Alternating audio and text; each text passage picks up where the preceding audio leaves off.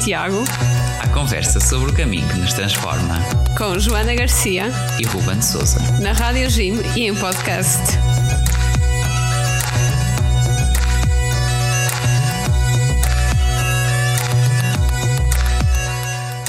Olá, sejam bem-vindos ao Reis de Santiago, Olá a todos, sejam muito bem-vindos. o vosso podcast e programa na Rádio Jim sobre o caminho de Santiago. E hoje vai ser um verdadeiro episódio entre amigos da rádio. Olá, Marta, seja, seja bem-vinda. Olá, olá, olá aos dois. Olá, Joana. Olá Marta, seja bem-vinda. Obrigada. Assim, três locutores da Rádio Jim, não é? Reunidos, muito bem. Juntos, e, e se o tempo o permite, é porque passou a loucura da JMJ. Passou, salve seja, já vivemos, né? já acalmou um bocadinho agora neste tempo de férias. Sim, Que outro estamos a programa, tentar não é? descansar, estamos a tentar descansar, ou tivemos a tentar descansar, era o meu programa, continuará a ser o meu programa para já, eh, a loucura da Jornada Mundial da Juventude, portanto ainda vamos ter muito que falar sobre essa loucura, porque as loucuras não se curam assim tão depressa. Sim, eu digamos que eu ainda estou a demorar assim um bocadinho de tempo a ultrapassar aquilo que foram as jornadas.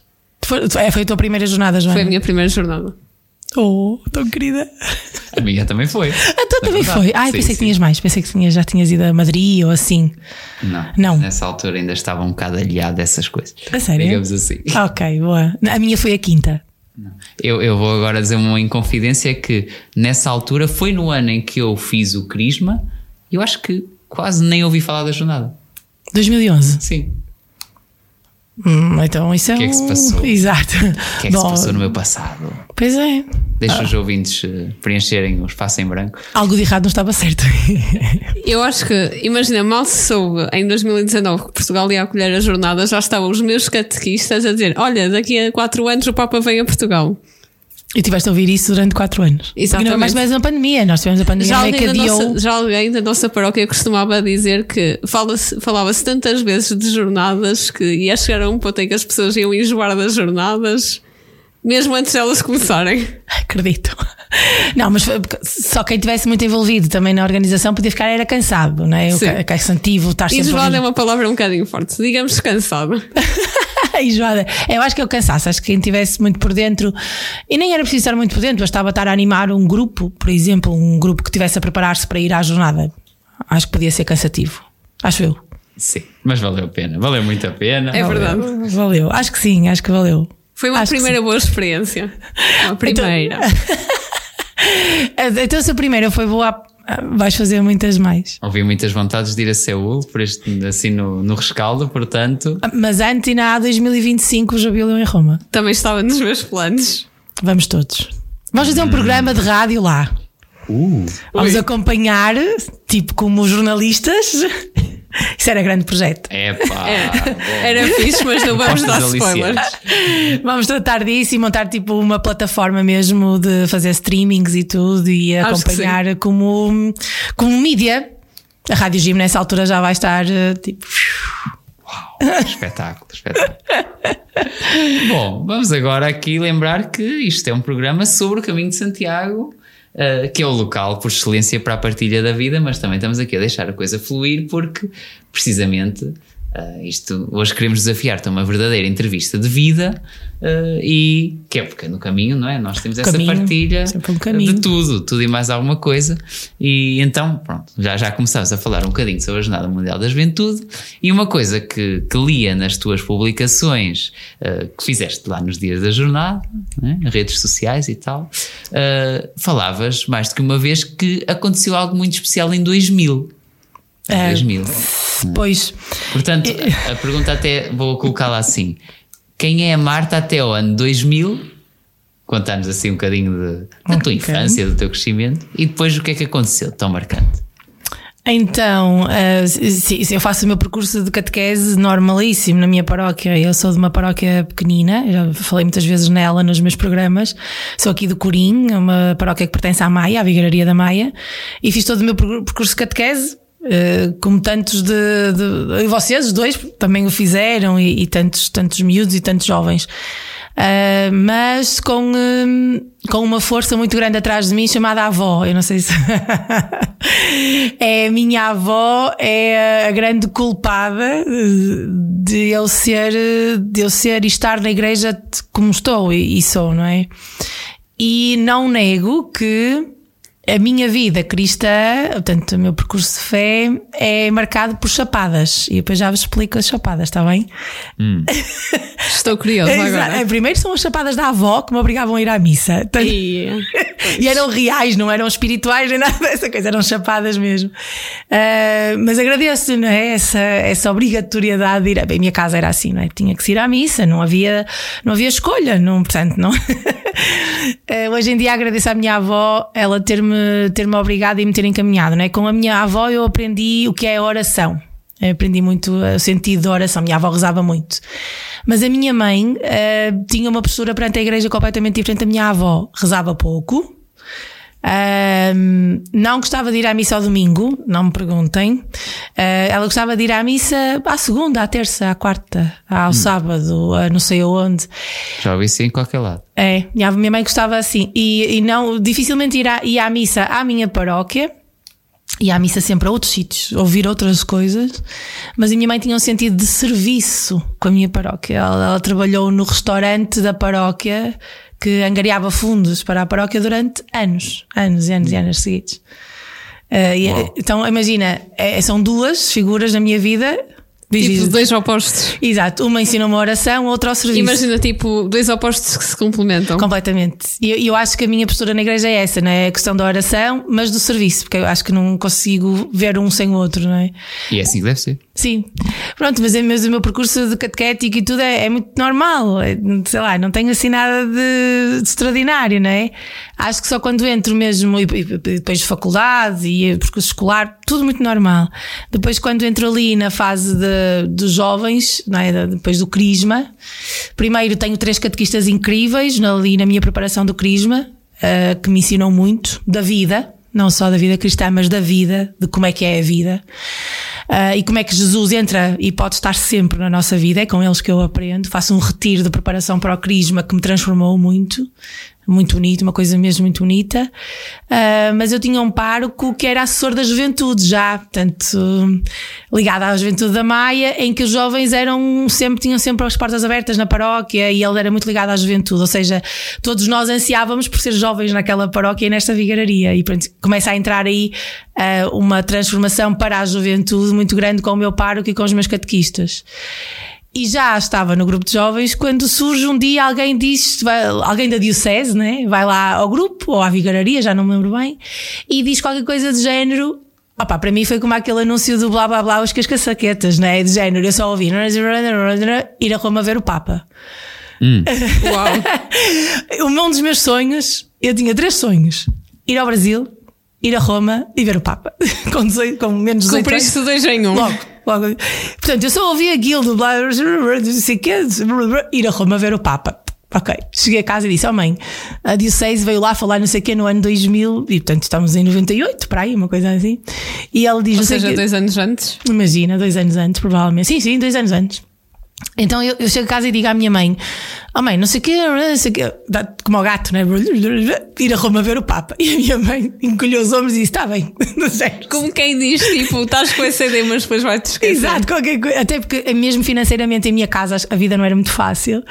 E, um, e a minha mãe, até a brincar comigo, disse assim: Olha, tens a tua conta, uh, porque né, todos nós temos aquela conta que só se mexe aos 18 anos, não é? Sim. Ah, sim, sim. Ou pelo menos antigamente nós fazíamos. Havia muito disso. Havia, havia muito disso. Eu sei bem qual é essa conta. Também tens um. Pois, toda a gente tem uma conta pois. dessas. Toda a gente toda tem. Ruben, tu não tens uma conta dessas? Que Agora já não. então a minha mãe até disse assim: Olha, tens essa conta, tens lá a tua conta onde tens o dinheiro, que a tua, do dinheiro da tua madrinha ou das tuas prendas que foram acumulando lá durante anos. Podes usar esse dinheiro para ir a Roma ver o Papa. Aí assim foi, foi mesmo exatamente assim. E era o que é uma Jornada Mundial da Juventude. E conseguiste vê-lo? Vi, Vi, e ver o João Paulo II não é muito fácil. Sim, também já tinha uma idade e um estado de saúde que sim, não, sim. não era o melhor, não é? E depois o Papa João Paulo II, hum, eu tive a sorte de fazer jornadas com todos os Papas, né? com, desde João Paulo II, Bento XVI e Francisco. Uau! Uau. Super orgulhosa. O orgulho. Não, mas o João Paulo II é muito marcante para a minha Sim. geração e para uma parte, ali uma, é ele que inicia a jornada, não é? E ele, ele tem sempre. Hum, quer dizer, é ele que chama os jovens à igreja, é ele que começa a dar importância aos jovens na igreja. Uh, portanto, ele, ele marca muitas gerações que ver o Papa João Paulo II era ver o Papa João Paulo II, não é? E, uh, e para mim, ver o Papa em Roma foi realmente no dia 15 de agosto, na Praça de São Pedro, ver o Papa João Paulo II é tipo, é, é ouro sobre azul, não é? Uh. Pois é, são coisas que. Quer dizer, nunca mais voltam a acontecer. Um ano Sim. jubilar, o Papa João Paulo II, uma Jornada Mundial da Juventude, eh, isso, isso é uma grande. A minha grande chapada de fé. Depois das chapadas da minha avó, vem a... a chapada espiritual, digamos assim. Esta sim, esta não foi real. Esse foi mesmo aquele encontro pessoal de, na experiência que sem, viveste sem e, e na figura do Papa, não é? Eu costumo dizer que para mim há completamente uma. Uma Marta antes de 2000 e outra depois da primeira Jornada Mundial da Juventude. Eu acho que é impossível alguém ficar indiferente à, à experiência de jornada. E, um, e toda a história, toda a carga emocional que tinha uma jornada no ano 2000 em Roma com o Papa João Paulo II, uh, quer dizer, até o mais distraído leva à chapada. É verdade. É tudo muito intenso, isso é verdade. E, e aí, mas há, há, uma curiosidade da minha jornada de Roma. Há uma curiosidade muito hum. gira. Então é assim, uh, no último dia, portanto, o, equivalente ao nosso Parque Tejo, né? o nosso Campo da Graça, nós estávamos num sítio que se chama Tor Vergata, em, uh, em Roma. E, uh, e eu já muito cansada, depois de ter caminhado não sei quantos quilómetros, para um calor impossível.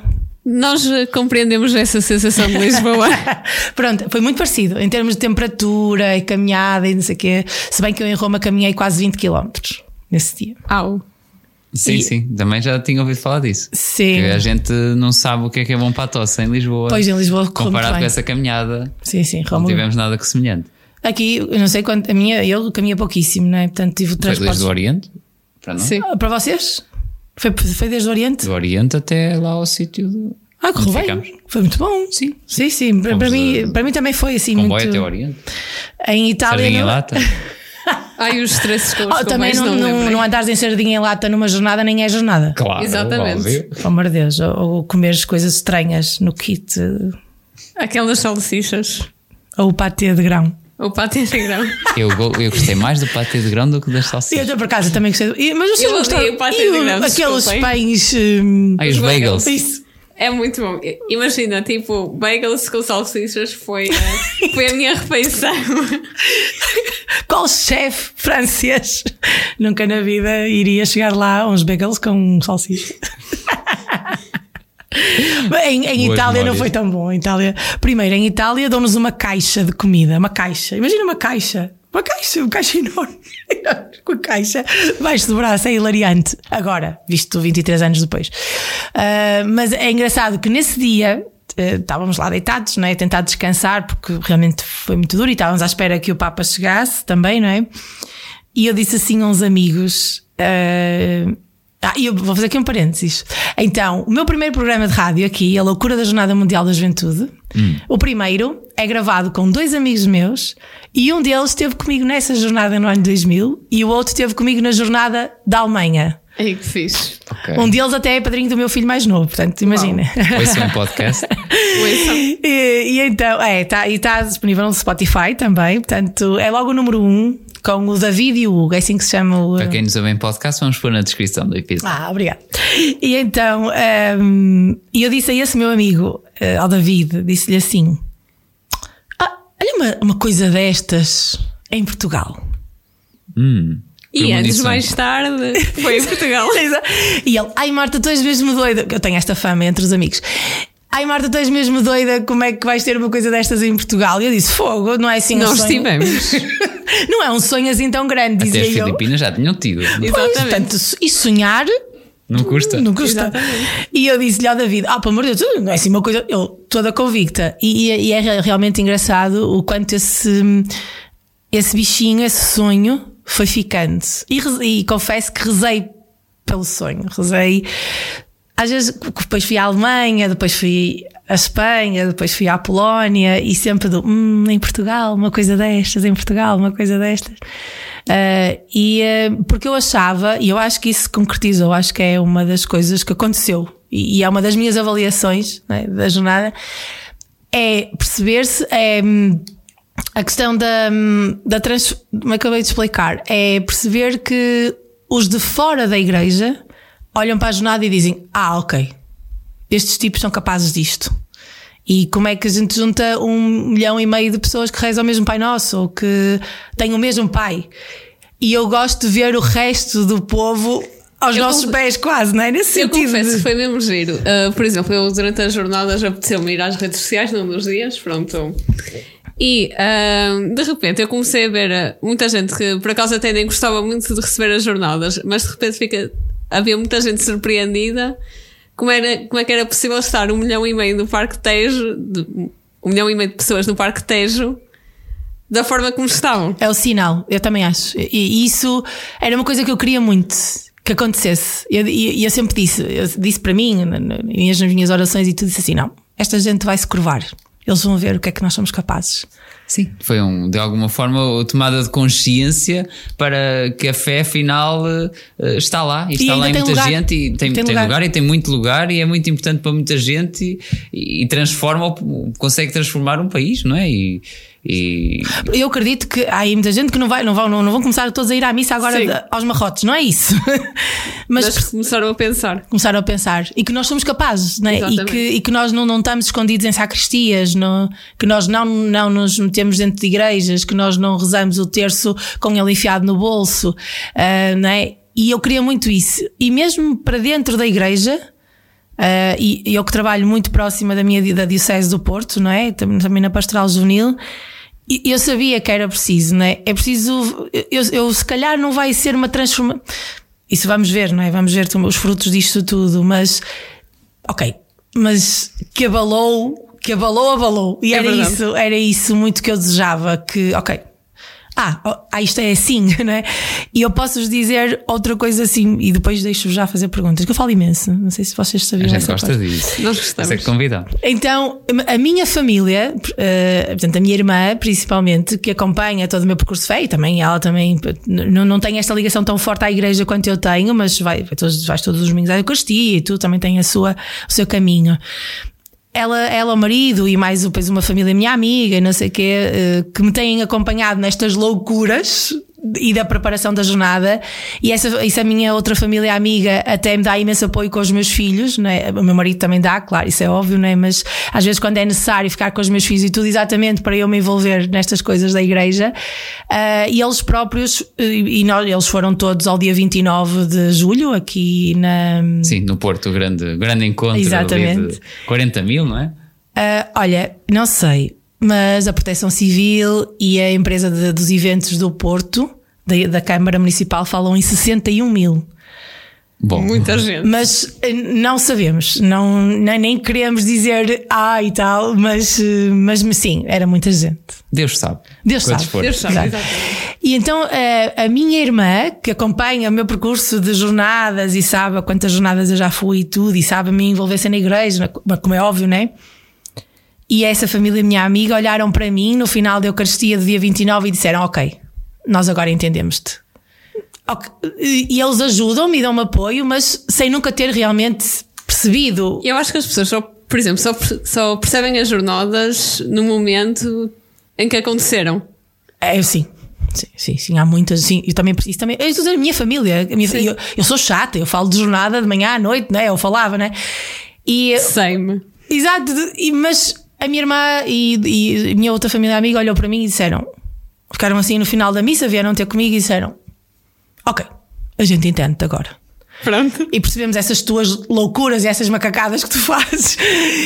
E eu olhei para eles e disse assim, e disse à minha irmã Rita, eh, ah, que é- que estava que estava ali, eu disse: Foi preciso 23 anos para tu entenderes eh, o que isto é. E ela, "S- só vendo, não é? Só. E só vivendo, não é? Pois, e ela foi, porque eu os arrastei para o dia 29 e temos que, têm que vir à missa, pelo menos. E a minha irmã mora ao lado de onde foi o, o encontro.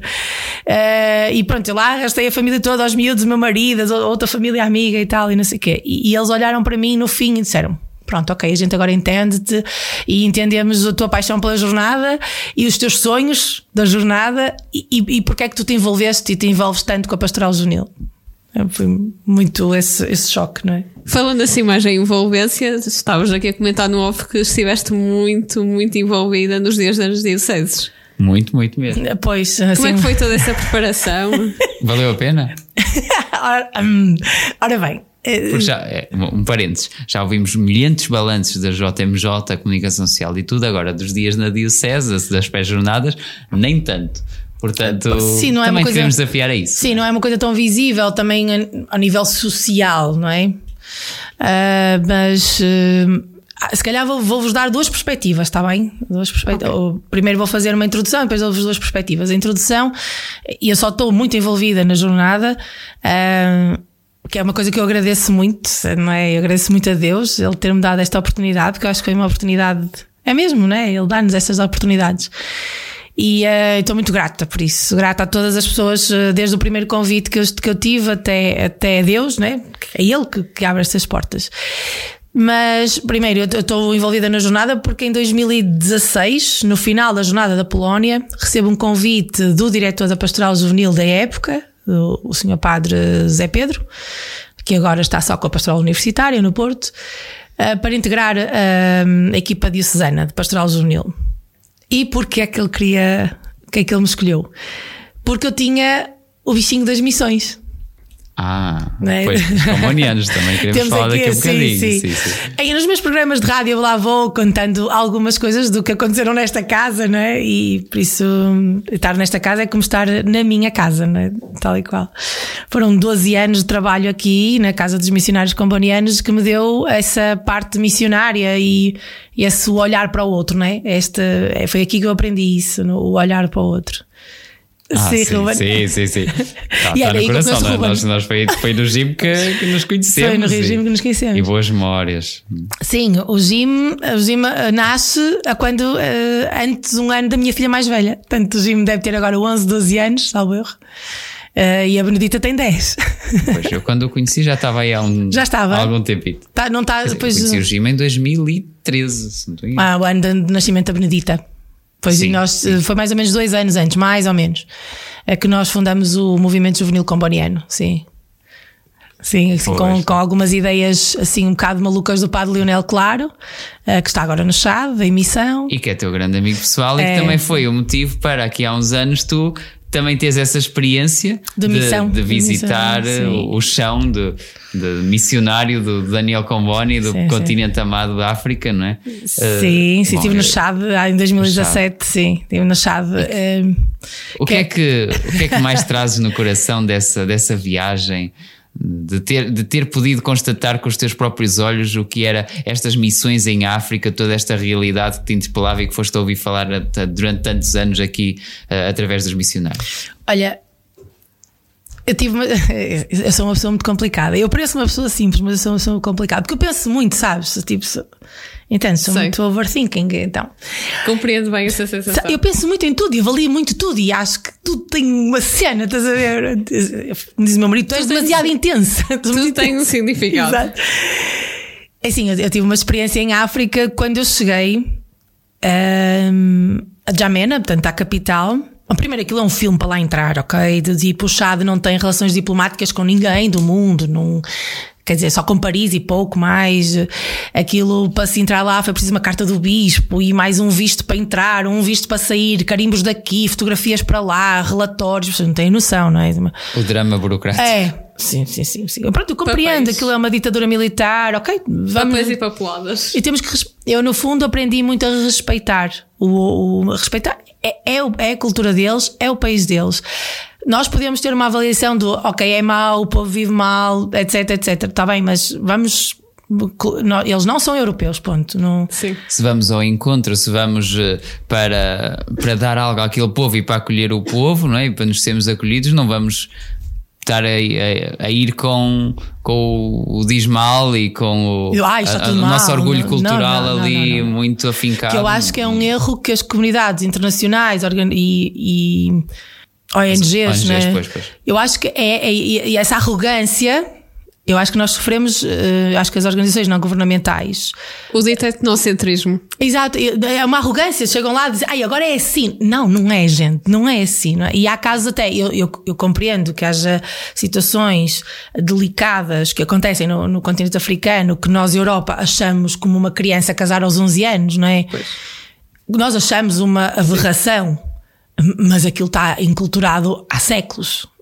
Quer, dizer, como é que eu explico isto a alguém que se... E mesmo à própria miúda, que ela não vai poder casar com 11 anos, mas ela disse: Não, mas eu quero casar com 11 anos. Nós também já tivemos isso no nosso passado e a transformação deu-se de uma forma muito, muito lenta e progressiva, não é? Sim, não vamos e... agora estar a chegar lá um dia, de um dia para o outro e querer impor as coisas à nossa maneira, até porque no dia em que fomos embora volta tudo ao mesmo. Não é? Pois eu acho que é o nosso eu, nós, quando digo nós, digo o Ocidente, e, não é? Que chegamos lá cheios de razão, tipo, não, agora vai ser assim. Não, não, não vai. Nós temos não sei quantos anos de história, gente. Não, quer dizer, nós somos pessoas, temos uma cultura, temos uma sociedade, vocês têm a vossa.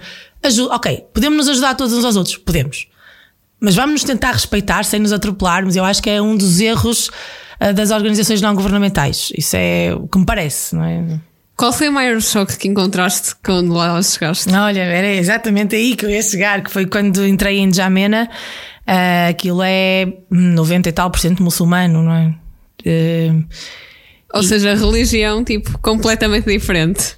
Sim. Uh, de não me deixarem tocar nas coisas. Eu fui ao mercado com o Padre Leonel, ainda na capital. O Padre Leonel queria comprar umas sapatilhas, porque ele, estava, na, na época, estava numa. Tanto num numa comunidade, nem vos sei explicar aquilo, nem a comida lá chegava, não é? É uma comunidade que fica a cerca de 300 quilómetros da capital. Eu demorei 14 horas para chegar da capital à comunidade onde estava o Padre Leonel na época, uh, e portanto ele para comprar umas sapatilhas aproveitava quando vinha à capital, não é? E, e imaginem o que é que estar na feira Epá, mas só tem tendência, tens aquelas tendas de tecidos, assim, eu sou, sou uma apaixonada pelo tecido africano, eu, tenho, eu faço roupa de tecido africano. São tão lindos. eu tenho uma coleção. eu tenho uma coleção imensa, faço calções, calças, camisolas, enfim, até toalhas de mesa para a minha casa eu tenho de pano africano, não é? Aquilo chegas à minha casa, parece um museu africano, uh, porque eu gosto imenso. Então pus-me a tocar, não? sei lá, tu, acho que é normal, não é? Como Sim. quando vamos à feira. Exato. E ele disse assim ao, ao padre Lionel, sem saber quem eu era e sem saber quem era o padre Lionel. E, e ele disse-lhe até a brincar, disse-lhe em francês: Olha, diz à tua mulher para não tocar as minhas coisas. Primeiro achavam que nós éramos um casal, claro, não conheciam o padre lado nenhum, não é? Uh, e depois, quer dizer, eu sou branca, estava de cabeça destapada, não, não. nisso eu também fui um bocado do género. E o padre Lionel também me disse: Não, não tens que tapar a cabeça. Tu não tens essa cultura, estás cá de visita, não tens que tapar a cabeça. E eles têm que respeitar, num certo e, sentido, não é? E eu tenho que respeitar a eles, mas Exato. não desrespeitei Exato. nada, não é? Só simplesmente não tapei a cabeça. Uh, e então, uma branca de cabeça destapada, não é? E ele não gostou que eu lhe tivesse tocado nas coisas dele, de coisa. E depois o Padre Daniel. É o dito choque cultural. Exato. E o Padre Daniel diz-lhe assim em francês: Olha, podes-lhe dizer a ela que ela entende, mas depois não te, não te admires com a resposta. e eu também disse: Olha, sorte dele é eu não falar bem francês, não, só ele via. Mas é, é, é, quer dizer, esse choque. E depois percebi um defeito que eu tenho que eu não sabia que eu tinha. E eu tenho preconceitos. Hum. E, Muitas e, vezes temos e, e nem nos damos consciência deles. No sentido que, na primeira noite que lá estou, assim a dormir, muito tranquila, por volta das quatro da manhã, começam a tocar as, um, as, as, as sirenes, as campainhas, para chamar para a oração, porque eles rezam imenso. Sim, sim. As cinco orações diárias, toda essa, essa prática rigorosa do, do Impressionou-me. Sim, sim. Impressionou-me. Nós não rezamos tanto quanto eles. Ai, nós tivemos esse, esse confronto foi quando gravámos um episódio na, na mesquita aqui do Porto sobre a peregrinação a Meca. Sim. E, e, aí também foi esse, esse, esse choque. Eles rezam muito. De, de tomar consciência disso. E são esse episódio. Sim, eles rezam muito mais que nós. Sim, sim. E em qualquer sítio. Em qualquer sítio. E, mas o que eu percebi é que quando eu ouvia as sirenes a chamar à oração, eu tive medo. O meu corpo entrava em pânico. Porque, porque tu cá, nós cá ouvimos que quando tu ouves aquelas orações ou aqueles sons, tu pensas que vai explodir alguma coisa. Imagina, tipo, nós cá, por exemplo, temos, temos os sinos e nem é assim. Uh... Não, é mais para era, marcar as horas. Aqui era mais no sentido que. Ai, tínhamos os sinos, pois é, tens razão, sim, sim. Mas antigamente, antigamente. Os sinos das igrejas, não é? Sim, não tocam. Eu, tocam. tocam sim. Na nossa terra toca. Na minha Claro. também. Olha, na minha também, então. Eu moro na cidade, mas ainda está. Ainda Não, mas tá. aqui talvez fosse no sentido que nós acabamos por ser de tal forma o nosso pensamento co- contaminado por o facto de, quando se fala dos muçulmanos na comunicação social, muitas vezes ser só pelo negativo e pelo extremismo e não pelo verdadeiro islão, não é? Que, que não é nada disso no- no- na sua vertente moderada, não é? Que depois, de repente, surgem esses preconceitos, não é? E eu Talvez. tinha-os. Eu achava que não. Eu achava que era super moderna e que é tipo. Ah, Que aceitavas toda a gente super bem. Exato, eu falo, pelo amor de Deus, eu, eu lido com as missões há anos, eu lido bem com toda a gente. E tive medo. Acordei de noite, tipo, muito assustada, ainda para mais a casa, a casa eh, provincial dos combonianos no Chad é, está rodeada pai, com quatro mesquitas à volta, está mesmo no centro dos grandes bairros de gente muçulmana de Jamena. Eh, e eu aí percebi, eu assim, eu não sabia que era preconceituosa. Como é, como é que eu sou preconceituosa, né? E é, às vezes assusta-nos percebermos as nossas fragilidades. E depois, quando chego à, à zona de mato, onde vou, onde, pronto, onde vou passar depois o meu mês, entretanto, eu desci eh, até Moissalá, que é a primeira paróquia do Padre Leonel, já há não sei quantos anos atrás, porque o Jim tinha feito um projeto de angariação de fundos para a tradução de lecionários na língua eh, daquela aldeia ou daquela cidade, de Moissalá. De Pois Moissalá. os dialetos esquecidos muitas vezes, não é? Não há tradução, quer dizer, não se fazem lecionários eh, naquelas línguas. eh. Então, nós cá no GIM, ainda estava ligado ao GIM, tínhamos feito esse projeto e uma das coisas que eu fui ver a Moisés lá foi os lecionários traduzidos e impressos e todos direitinhos prontos para as Eucaristias. E, e foi bonito perceber o, o quanto aquela comunidade deu valor aos lecionários traduzidos na sua língua e encadernados assim todos direitinhos. Eh, língua que eu não percebo nada, não é? Como é óbvio. Eh, mas, eh, mas eu percebi a importância disso. Mas quando eu chego à aldeia onde estava o Padre Leonel e tinha, lá tinha um hospital eh, também ligado à paróquia na primeira semana eu deixei de acreditar em Deus. Hum. pois. Ui, é, pois é. E porque, porque eu perguntava para mim própria, não é? Do tipo, então, mas onde é que está Deus aqui? Tipo, esta gente morre à fome, não há condições nos hospitais, aquilo é um deserto autêntico. Para mim, para mim, a igreja estava a deixar de fazer sentido, né?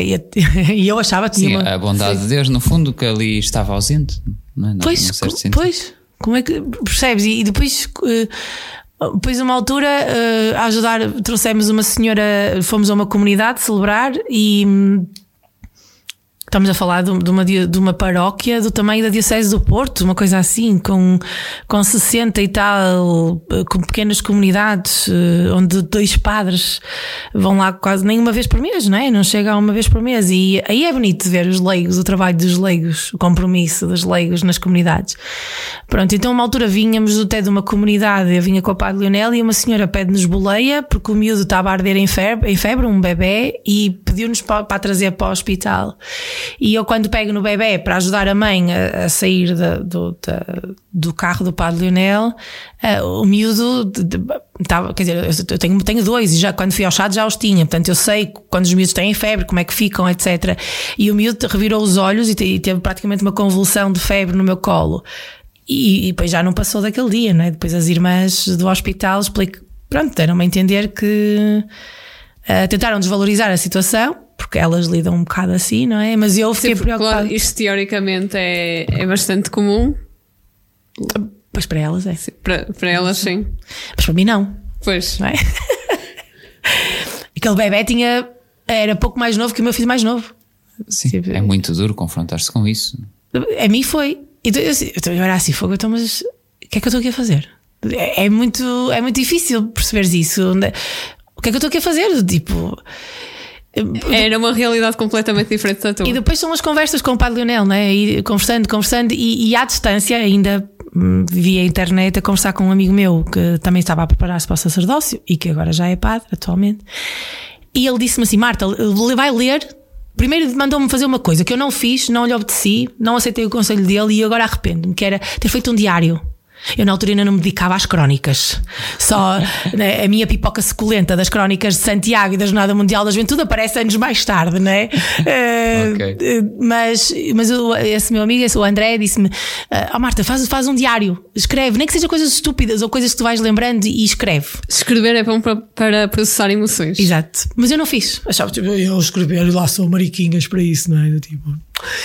Eu também dizia isso até precisar. Pois, e eu não fiz isso. Mas no, no meio das conversas com ele, disse-lhe, André, eu estou muito preocupada, precisava de conversar com alguém, não é? E ele mandou-me ler a passagem em que Jesus diz: eh, Quando eu estive doente, foste-me visitar, quando eu tive fome, deste-me de comer, quando eu estava preso, foste-me visitar. E ele disse: É isso que tu estás aí a fazer. Não é? Tu estás a visitar Jesus numa situação de fragilidade. E eu disse: Isso não faz sentido nenhum.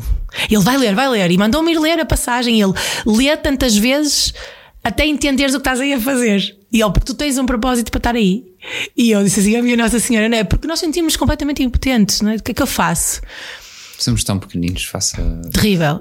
E depois aí sim, há uma, olha, aí há uma, grande, há uma grande chapada de fé. A gente falou das chapadas da minha avó, da Jornada Mundial da Juventude e a da África, não é?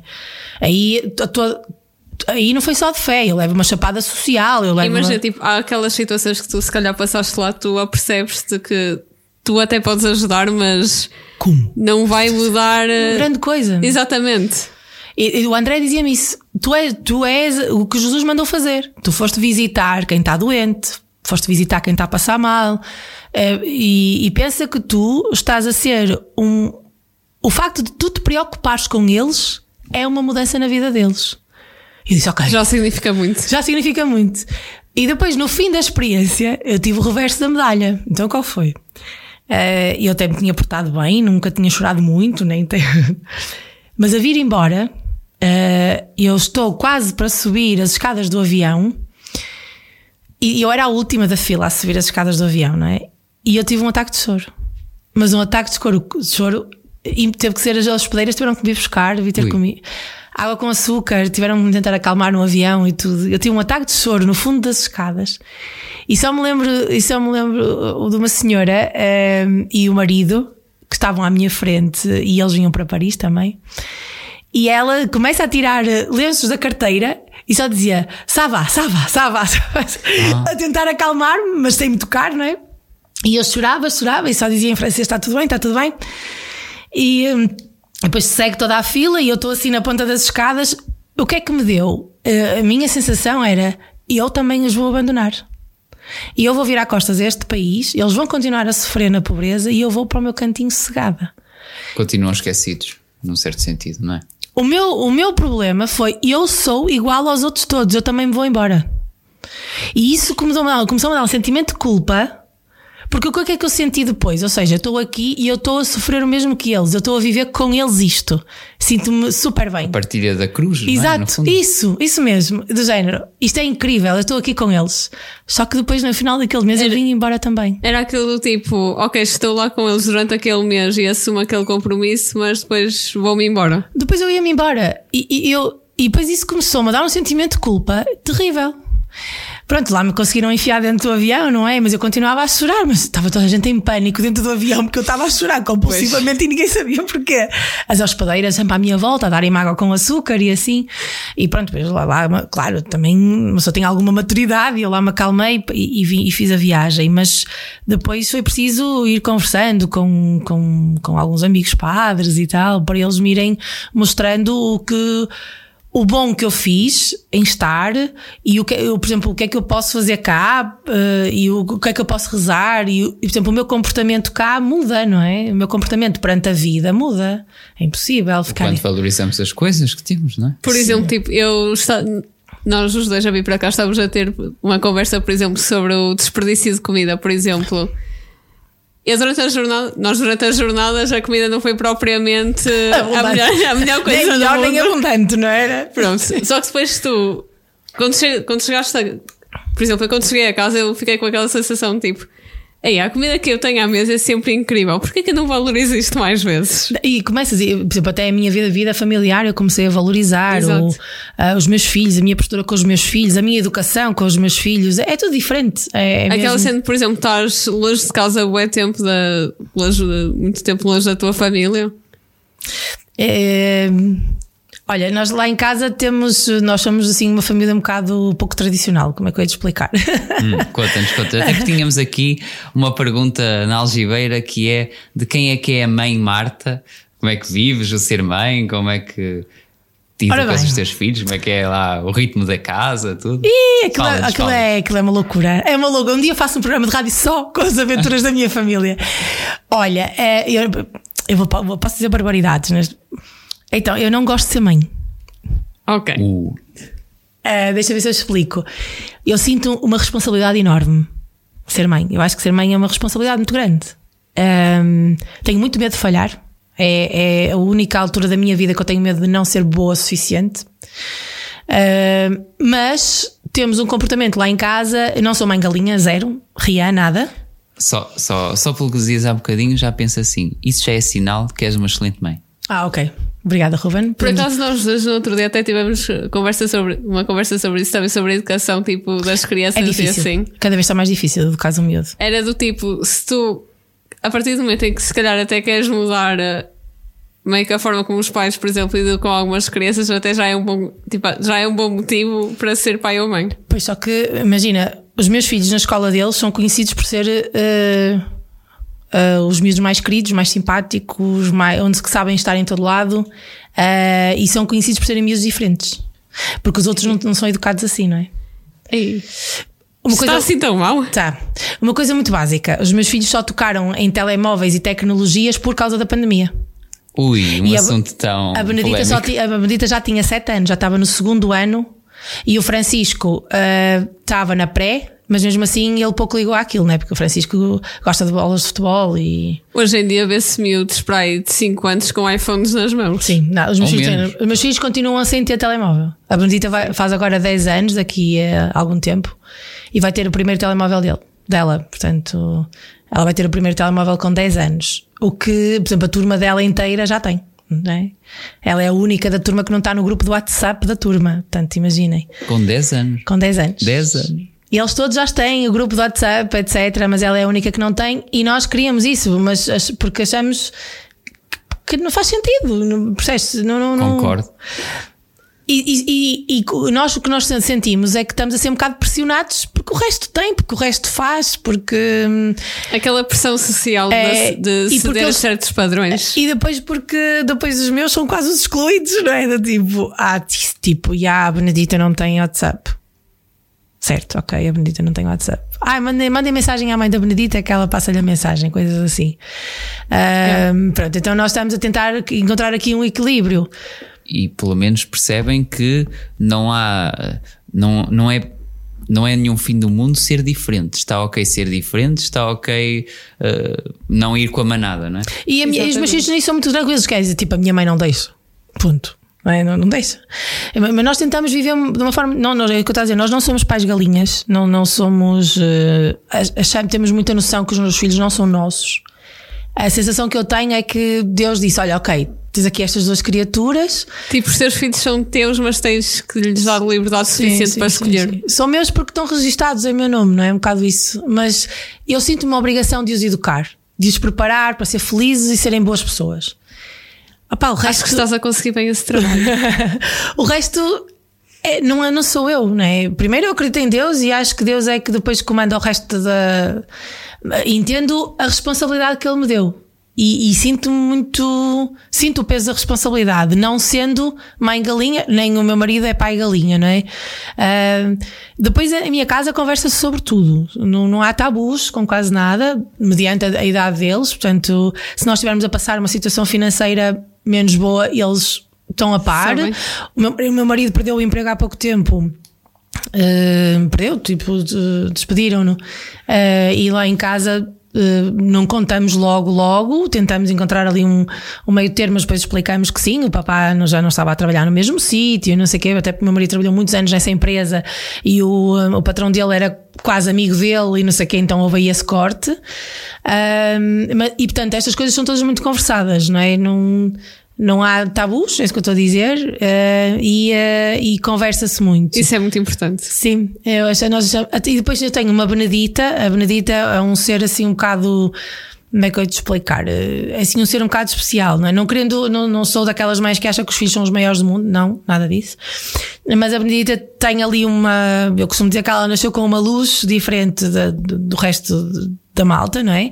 E, eh, e ela é muito atenta e hum, muito sensível e muito, tem que se explicar tudo. À Benedita temos mesmo que explicar. Por exemplo, a guerra da Ucrânia, eh, por mais que nós não quiséssemos, quase que foi um problema lá em casa, porque tivemos que lhe explicar como é que uma guerra inicia, até porque foi uma coisa muito bombardeada na comunicação social. O colégio deles também faz um bom papel e também ajudou que os miúdos entendessem essa questão da guerra, porque realmente a comunicação social no início foi assim uma coisa muito, não é? Muito. 24 horas por dia. E os meus filhos viam, porque mudavam de canal, não sei o quê, e depois todos os miúdos começaram, havia miúdos que. Começaram a ficar assustados. Sim, sim, mesmo na escola e tudo, então a escola decidiu, mesmo nas disciplinas que eles têm, de, eles têm algumas disciplinas ligadas ao pensamento crítico, ao, ao têm uma disciplina que se chama calmamente, que é exatamente para saber lidar com as emoções. Ui, que sim, fixe. sim. O Na colégio, minha altura não havia nada o disso. colégio deles tem assim umas, umas coisas um bocado diferentes, e então nessas disciplinas aproveitaram também para explicar. Mas imaginem que é que eu, quando eu expliquei à Benedita o que era uma ditadura, o que ela me diz era dizer o que mais havia de faltar, eu agora dizer o que penso. Portanto, imaginem a reação dela a uma ditadora, né? Ah, e, e- mas depois, quando foi o ataque, quando houve ali um ataque, já não me lembro qual era a cidade, mas que foi mesmo muito macabro e, e as imagens que passavam era mesmo dos corpos na rua e tudo. ah, quando demos por ela, a Benedita estava sentada na- na- na- no sofá da sala e viu, viu a reportagem. Ui. E desatou a chorar. Foi, eh, acho que foi assim, desatou a chorar, mas porque é que eles têm que morrer, mas porque é que eles morrem e agora o que é que eu faço? E nós podemos ir para lá buscá-los e sei lá, ela começou-nos ali a entrar um bocado em pânico. Ah, quando isso acontece, eu estou a trabalhar em Lisboa, não estou, não estou tão presente em casa, não é? E o meu marido liga-me a dizer, ok, o que é que eu faço à miúda? Eu te- "Oh, tudo bem, liguei-lhe e falei com ela assim, olha Benedita, o que tens a fazer é rezar. Nós acreditamos em Deus, acreditamos que Deus é, é a pessoa, é a única pessoa que neste momento pode ajudar esse o povo ucraniano. Portanto, vais rezar por todos os meninos e pessoas e pais e, e crianças e tudo que, que morreram Ahm, e pede, pede a Deus e, e reza e pede ao Jesus que, que ajude a, a nos iluminar para que isto não volte a acontecer. Pronto, e andei ali um bocadinho à volta da oração e dei importância ao sentimento dela. Disse: Ok, Benedita, o que tu sentes é legítimo. Ainda bem, filha, que tu te emocionas com a dor do outro, porque eu acho que nós andamos a ficar um bocado insensíveis à dor do outro, não é? Concordo. que bom, que bom ela chorar a morte de alguém, que bom. Eu fiquei Mesmo feliz sendo de alguém que não conhece. e que bom ela Só compadecer-se. estar tipo a ver Exatamente. através da comunicação Porque eu social. acho que nós estamos assim um bocado Sociedade anestesiada. Completamente. Imagina, tipo, está a acontecer a guerra no início, estava toda a gente muito chocado e agora nós quase que lidamos com isto. Parece-nos uma coisa pessoas- normal. Exato, parece tipo. Ok, o dia a dia. Parece parece rotina. E- mas eu, eu disse à Benedita: Olha que bom, filha, tu compadeceste com. eh, e chorares a morte desses meninos e dessas meninas. E, que bom, filha, olha que bom sentimento que tu tens. Mas olha, o que é que nós podemos fazer? A bem dizer nada, não é? Mas podemos rezar. E tu acreditas em Jesus, acreditas em Deus, portanto, antes de adormeceres, reza. É aquela cena tipo de fazer tipo. Não fazemos mais do que aquilo, do que, aquilo que está ao nosso alcance. Pois tipo, não, tentarmos dizer, não fazer não- mais o que é que eu vou- o que é que vamos fazer? Exatamente, é uma criança. Mas a pessoa fica assim um bocado impotente. E uma criança, não é para mais de, de 9 Exatamente. anos. Ah, e eu disse-lhe muitas vezes isso: de, olha que bom, filha, tu compadeceste com a dor do outro. Olha, isso é uma coisa bonita. Ou seja, não desvalorizei o sentimento dela, não dramatizei também, não é? Também não vale a pena. Ah, e incentivei a rezar, que eu acho que nestas. nestas é, muita- é muitas vezes o que nos resta fazer, é, é rezar, é rezar por essas, ah, por essas situações. Chegamos então ao fim da primeira parte da nossa conversa com a Marta. Como vocês podem ver, nós ainda não falamos do caminho, mas é mesmo assim, quando estamos entre bons amigos, a conversa flui e partilhamos a vida, e, e é isso que é tão bom também na peregrinação, é esse tempo de estarmos uns com os outros. E, e é assim, mas na segunda parte lá falaremos sobre o caminho e tantas outras coisas que, que nos unem e que, e que dão gosto às nossas vidas. Portanto, cá estaremos muito em breve, vão poder escutar também essa, essa segunda parte aqui no, no podcast e na Rádio Gino. Uh, portanto, agradecemos, como sempre, uh, por estarem desse lado, por nos acompanharem, seja na rádio, no podcast, nas redes sociais. Uh, pronto, em breve cá estaremos com a segunda parte da nossa conversa com a Marta. Até lá, fiquem bem e bom caminho!